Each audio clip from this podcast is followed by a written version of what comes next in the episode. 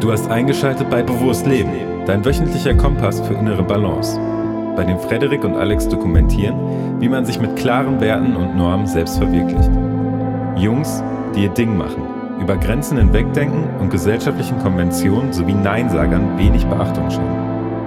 Nimm teil an Interviews mit zahlreichen anderen Mindpreneuren aus aller Welt und hol dir die effektivsten Tools für ein selbstbestimmtes und erfülltes Leben. Willkommen bei Bewusst Leben, dem Podcast für mehr Balance im Alltag. Heute nur ein kurzes Intro. Wir haben gerade schon ein kleines bisschen ähm, geskypt und besprochen, worüber wir so sprechen wollen heute. Und ich stelle direkt die Frage an Alex. Du hast nämlich ein Thema heute mitgebracht, ähm, was du schon mal angesprochen hast. Und da will ich jetzt erstmal von dir hören, worum es da überhaupt geht und warum das denn eine Relevanz hat, dass wir da heute drüber sprechen. Mhm. Ja, wir beschäftigen uns hier im Podcast natürlich mit ähm, einem bewussten Leben. Das heißt, man setzt sich mit sich selber auseinander ähm, und auch mit den Dingen, die ganz tief in einem drin sind. Und man räumt halt auch mit Themen auf, die vielleicht schon seit Jahren in einem drin sind. Stichwort das innere Kind in einem, wo wir vielleicht auch nochmal eine spezielle Folge zu machen. Das soll jetzt das Thema nicht zwangsläufig sein heute. Womit aber sicherlich sich jeder auch irgendwo identifizieren kann. Äh, und zwar ist das Thema, was mich jetzt so in der letzten Zeit beschäftigt, so auch in diesem Prozess, um auch vergangene Thematiken aufzuarbeiten, das Thema des äußeren versus des inneren Ichs. So, ich weiß jetzt nicht, ob sich da jetzt jeder, jeder direkt etwas drunter vorstellen kann, aber ich werde das mal ganz kurz erläutern. Und zwar haben wir alle ein äußeres Ich. Das ist das ähm, das sind wir, wie wir uns darstellen in der Außenwelt, ne? unsere Identität, die wir sozusagen nach außen projizieren und ähm, eigentlich was andere von mir halten sollen. Also eine Art Idealbild für die Welt, aber leider ganz, ganz oft auch eine Fassade, die wir uns da aufbauen. Ne? Und damit meine ich jetzt gar nicht so sehr, äh, Social Media zum Beispiel ist da ein sehr gutes Beispiel, da erstellen wir einen Avatar, in dem wir uns ne, möglichst toll darstellen, aber auch ohne Social Media machen wir das. Ne? Wir haben bestimmte Dinge, die wir Leuten erzählen, die wir nicht so gut kennen, weil wir uns auf eine bestimmte Art und Weise darstellen wollen. Genauso ist es auch wichtig, wie wir wohnen, wo wir wohnen, was wir äh, vielleicht für ein Auto fahren oder und so weiter. Ne? Das sind alles solche Sachen, die das äußere Ich betreffen. Mhm. Das steht im Gegensatz und sehr häufig bei vielen Menschen im Gegensatz zu unserem inneren Ich. Und das ist aber das, was wir wirklich sind. Und zwar, was wir fühlen, wer bin ich wirklich, ähm, wie ist man innerlich, also sozusagen das ideale Ich, das wahre Ich. Und da sind natürlich auch durch, je älter man ist und auch durch schmerzhafte und traumatische Erfahrungen auch ganz viele Sachen, die wir auch irgendwo verdrängen, beziehungsweise nicht irgendwie wieder aufarbeiten und die wir aber trotz alledem immer mit uns rumtragen. Ne? Ich meine, du ähm, bist natürlich auch so ein bisschen der neuronale Experte hier von uns und du weißt ja auch sicherlich, ne, wie krass sich da auch ähm, bestimmte Erinnerungen einfach auch im, im, im Gehirn einfach über die Jahre auch sammeln, äh, auch wenn wir nicht darüber nachdenken, die sind trotzdem noch da. Und ähm, genau, äh, witzig, nicht witzig, das wäre noch schöner, wichtig ist es, vielleicht auch manchmal witzig, wer weiß, sich damit auseinanderzusetzen, weil es entsteht, es kann eine Lücke zwischen diesem äußeren und diesem inneren Ich entstehen. Das heißt also, dass wir eine Fassade, und das meinte ich mit Fassade, aufbauen, die wei relativ weit weg ist von dem, wer wir wirklich sind und wie wir wirklich fühlen. Und äh, es ist eine, eine tolle Aufgabe, sich dessen bewusst zu werden und mal zu schauen, wie man diese Lücke zwischen innerem und äußeren Ich wieder schließen kann. Und das ist eigentlich mein Thema, was ich heute mitgebracht äh, habe. Okay, das heißt, äh, um das ähm, einmal ein bisschen zusammenzufassen, wir haben eigentlich so auf jeden Fall irgendwie so eine Art zwei Identitäten. Eine, die wir nach außen hin darstellen, ob bewusst oder unbewusst. Ähm, du hast angesprochen, was wir erzählen, was wir vielleicht auch verheimlichen, was wir besitzen, was wir, womit wir uns identifizieren. Und dann aber auch eine innere Welt, Gefühle, Erinnerungen, Bedürfnisse, aber auch Dinge, die wir beispielsweise verdrängen. Und ähm, da kann unter Umständen auch eine große Diskrepanz, also ein großer Unterschied zwischen entstehen, wenn man sich mit ähm, auch der inneren Seite nicht ausreichend beschäftigt, also ausreichend Energie da investiert und Zeit investiert, da auch vielleicht die Wahrnehmung hinzulenken und ähm, ja, zu schauen, dass man das Ganze ein wenig in Balance bringt und eher etwas angleicht, ne? dass da nicht so viel Unterschied ist. Warum ist das denn vielleicht wichtig, da ein bisschen mehr Balance reinzubringen, Alex? Ja, um sich letztendlich glücklicher zu fühlen. Ne? Weil mhm. das Ding ist, dass du mit ähm, einer falschen Fassade, äh, die dein äußeres Ich darstellt, ja eigentlich letztendlich von ähm, vor dir selbst wegläufst. Ne? Mhm. Das ist halt eine wichtige Geschichte, das aber auch erstmal zu realisieren. Ne? Also man muss ja jetzt, wir können immer, ich glaube, da müssen wir auch selber aufpassen, weil wir natürlich auch vielleicht wir beide tiefer in solchen Materien drin sind und uns sehr bewusst auf verschiedenen äh, Lebensebenen damit schon auseinandersetzen. Der Realisierungsprozess, der ist erstmal schon mal Schritt eins und der ist vielleicht wichtiger als alles andere, was danach dann kommt, weil man erstmal die Erkenntnis für sich schafft, alles klar.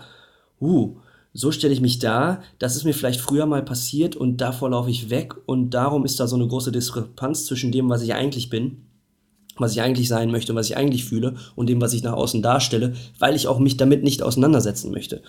Ähm, genau, weil das, vor dem, was, vor dem ich weglaufe, ist, hat vielleicht mit Wut, mit Furcht, mit Scham, mit Selbstzweifel, mit Schuldgefühlen zu tun oder dass ich mich irgendwie wertlos fühle. Ja? Und das zu realisieren und zu sagen, alles klar, das greife ich jetzt mal an und schaue mir das genauer an, das ist natürlich schon Schritt eins und ein massiver Schritt hin zum Thema ähm, äh, ein glückliches Leben zu führen. Okay, also erstmal wie bei vielen Dingen, die sich in unseren Thematiken so wiederfinden, ist das Thema Bewusstmachung und achtsam erstmal mit sich umgehen und beobachten, was eigentlich im äußeren Ich, auch in den Handlungen, aber auch im inneren Ich, in der Gefühls- und Erlebniswelt so los ist, mhm. um zu schauen, wo stehe ich denn erstmal eigentlich? Mhm. Was können dann vielleicht auch weitere Schritte sein, um zu sagen, naja, jetzt weiß ich vielleicht irgendwie, was ich mache oder was ich fühle, was ich denke.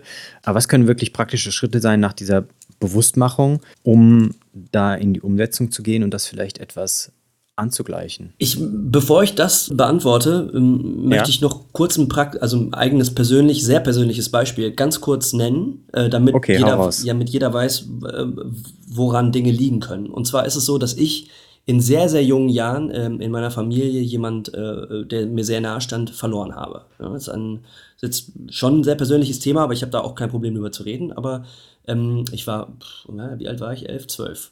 Zwölf Jahre und ähm, mhm äh, und das macht was mit dir, ähm, wenn du jemanden äh, verlierst und äh, auch dann auch unter den Umständen, in dem Falle einer Krankheit, ähm, also ein, ein, ein Verlust, der unerwünscht. Und der ist ja meistens nie erwünscht, das ist vielleicht ein bisschen mhm. blöd formuliert, aber äh, der sollte so nicht ähm, passieren, sagen wir es mal so. Ne? Ähm, und was daraus resultiert ist, ich habe das da vernünftig auch nicht zu dem Zeitpunkt auch nicht, war ich zu jung, um das für mich zu verarbeiten, ähm, ähm, ist dann eine Verlustangst, die äh, entstanden ist und die sich eigentlich auch äh, durch mein weiteres Leben gezogen hat. Ne? Und ähm, die dann immer mal wieder äh, rausploppt und die man dann immer mal wieder äh, wegdrückt, beziehungsweise äh, vorwegläuft, indem man äh, sein äußeres Ich wieder anpasst. Ne? Wie merkst du das denn? Ich muss da mal eben einhaken, dass das äh, wieder nach vorne kommt, diese Verlustangst. Gibt man eine praktische, also gibt man eine Situation, wo du das gemerkt hast in den letzten Jahren? Problem zum Beispiel eine äh, äh, partnerschaftliche Beziehung aufzubauen. Als ein, okay. eines der Hauptbeispiele, da hatte ich jetzt wirklich auch jahrelang einfach auch ähm, immer wirklich Blockaden, beziehungsweise konnte mich auch nicht ähm, auf irgendwie eine, eine, wirkliche Nähe einlassen. Ähm, mhm. Und darunter, darunter liegt die Angst davor, ähm, jemanden zu verlieren. Okay. Das heißt, eine Erfahrung, auf die du keinen Einfluss gehabt hast, hat dich nachhaltig so geprägt, dass viele äh, darauf folgende Verhaltensweisen und Verhaltensmuster sich äh, aufgrund dieser Erfahrung eigentlich manifestiert haben mhm. und immer wieder auch dein ähm, ja, Zufriedenheitsniveau irgendwo beeinträchtigt haben. Ganz genau. Und je mehr du, was ich realisiert habe, je mehr man dann sein äußeres Ich immer wieder anpasst, um dann doch sein Glück zu finden. Ne? Also mhm. für mich ist das dann, ich habe das dann kompensiert mit, naja, ich wollte unbedingt frei sein, ich wollte unbedingt Musik machen, unbedingt das machen, was ich will, ne? Selbst, sehr selbstbestimmt sein. Und das ist auch alles super und das ist auch immer noch super. Da werde ich auch weiterhin erstmal nicht so viel dran verändern, weil mich das weiterhin glücklich macht.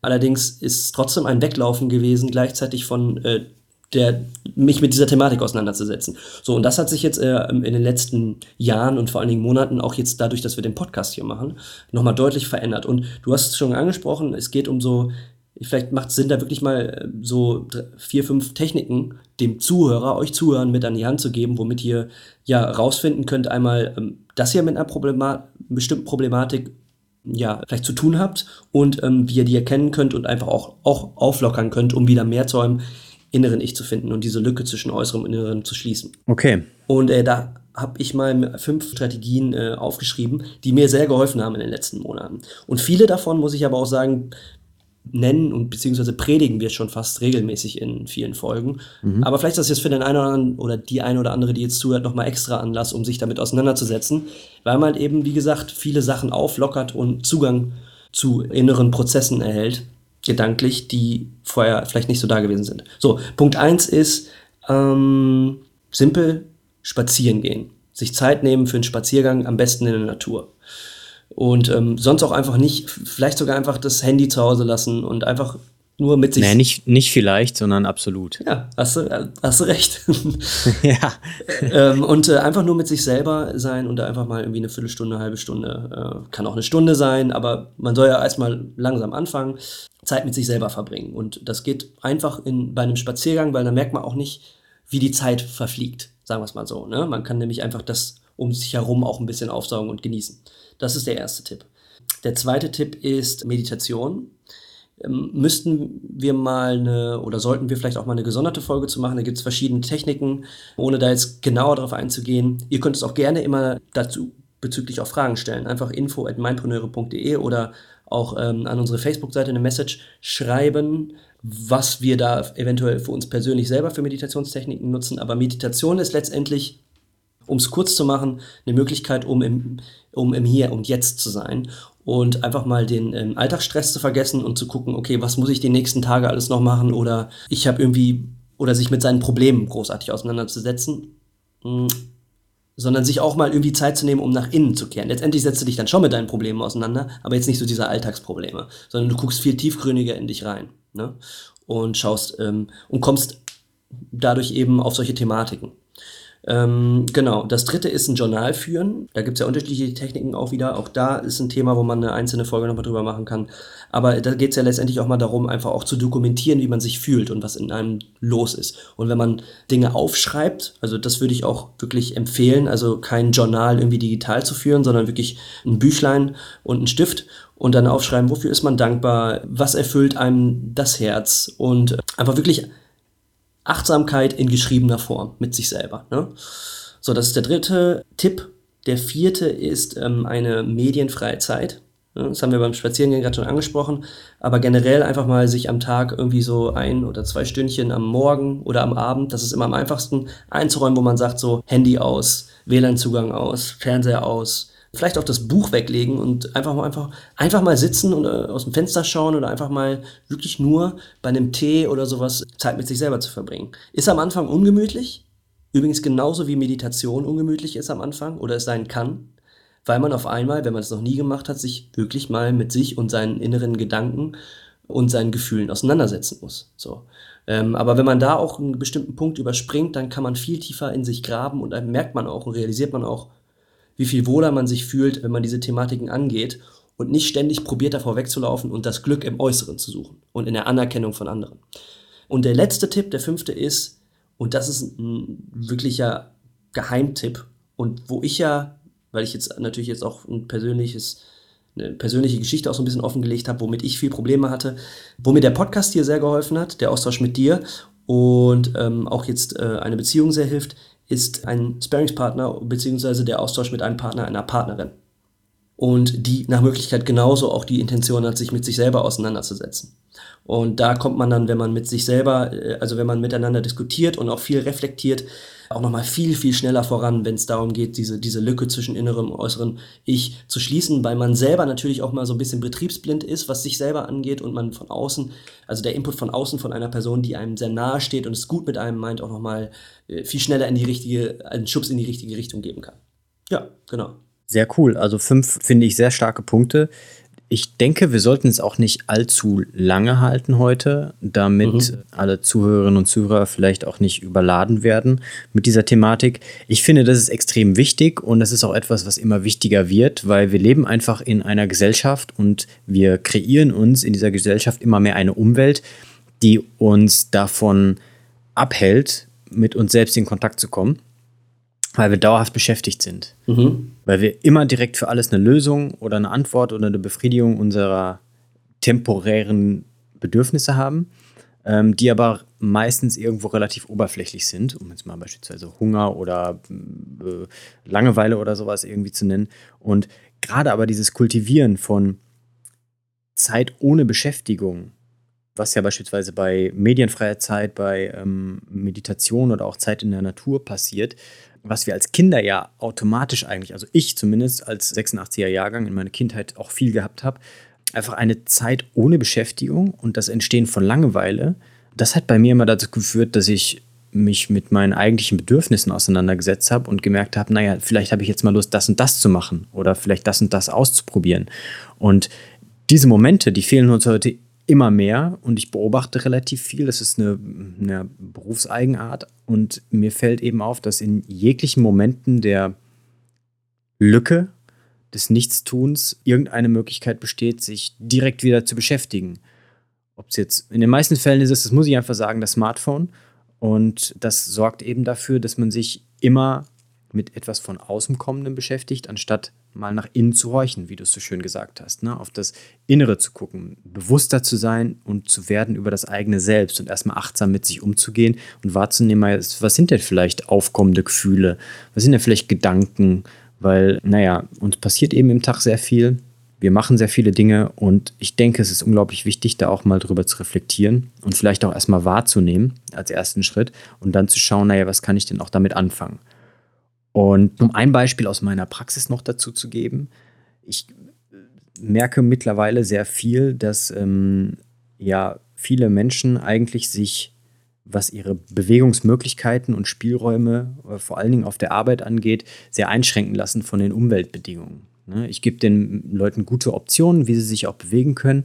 Und dann sagen viele, ja, aber das kann ich auf der Arbeit nicht machen. Was sollen denn die anderen Leute denken? Und äh, wie gucken die denn dann? Und ich sage den Leuten mittlerweile, naja, euer Körper und eure Seele, die interessieren sich im besten Falle eigentlich nicht dafür, wie die Leute gucken oder wie die reagieren, sondern nur, wie du dich um sie kümmerst und wie viel Energie und Bewegung du eigentlich da rein investierst. Und es gibt positive Beispiele, Leute, die das beispielsweise im Büro ausüben, die kreieren dadurch Interesse und die sorgen dafür, dass andere Leute mitgezogen werden. Ne? Und das auch ein praktisches Beispiel, inneres, äußeres Ich. Wenn ich mich jetzt nur darauf beschränke, was ich von außen an Erwartungen oder an Darstellungen habe, dann komme ich vielleicht gar nicht dazu, die inneren wirklichen Bedürfnisse zu befriedigen. Mhm. Ja, absolut. Finde ich auch nochmal gut, dass du da mal so ein Beispiel, ähm, ja, ein Praxisbeispiel, womit sich vielleicht nochmal mehr Leute, äh, mehr Zuhörer von euch identifizieren können, hereingebracht hast. Und ich würde es jetzt hierbei stehen lassen. Ja. Wenn wir, wir, wir sprechen ja oft über auch Werte und Normen, die sind ja immer irgendwie in den Folgen integriert. Das sollte man sich irgendwie zu seinen Werten und Normen schreiben, irgendwie, ne?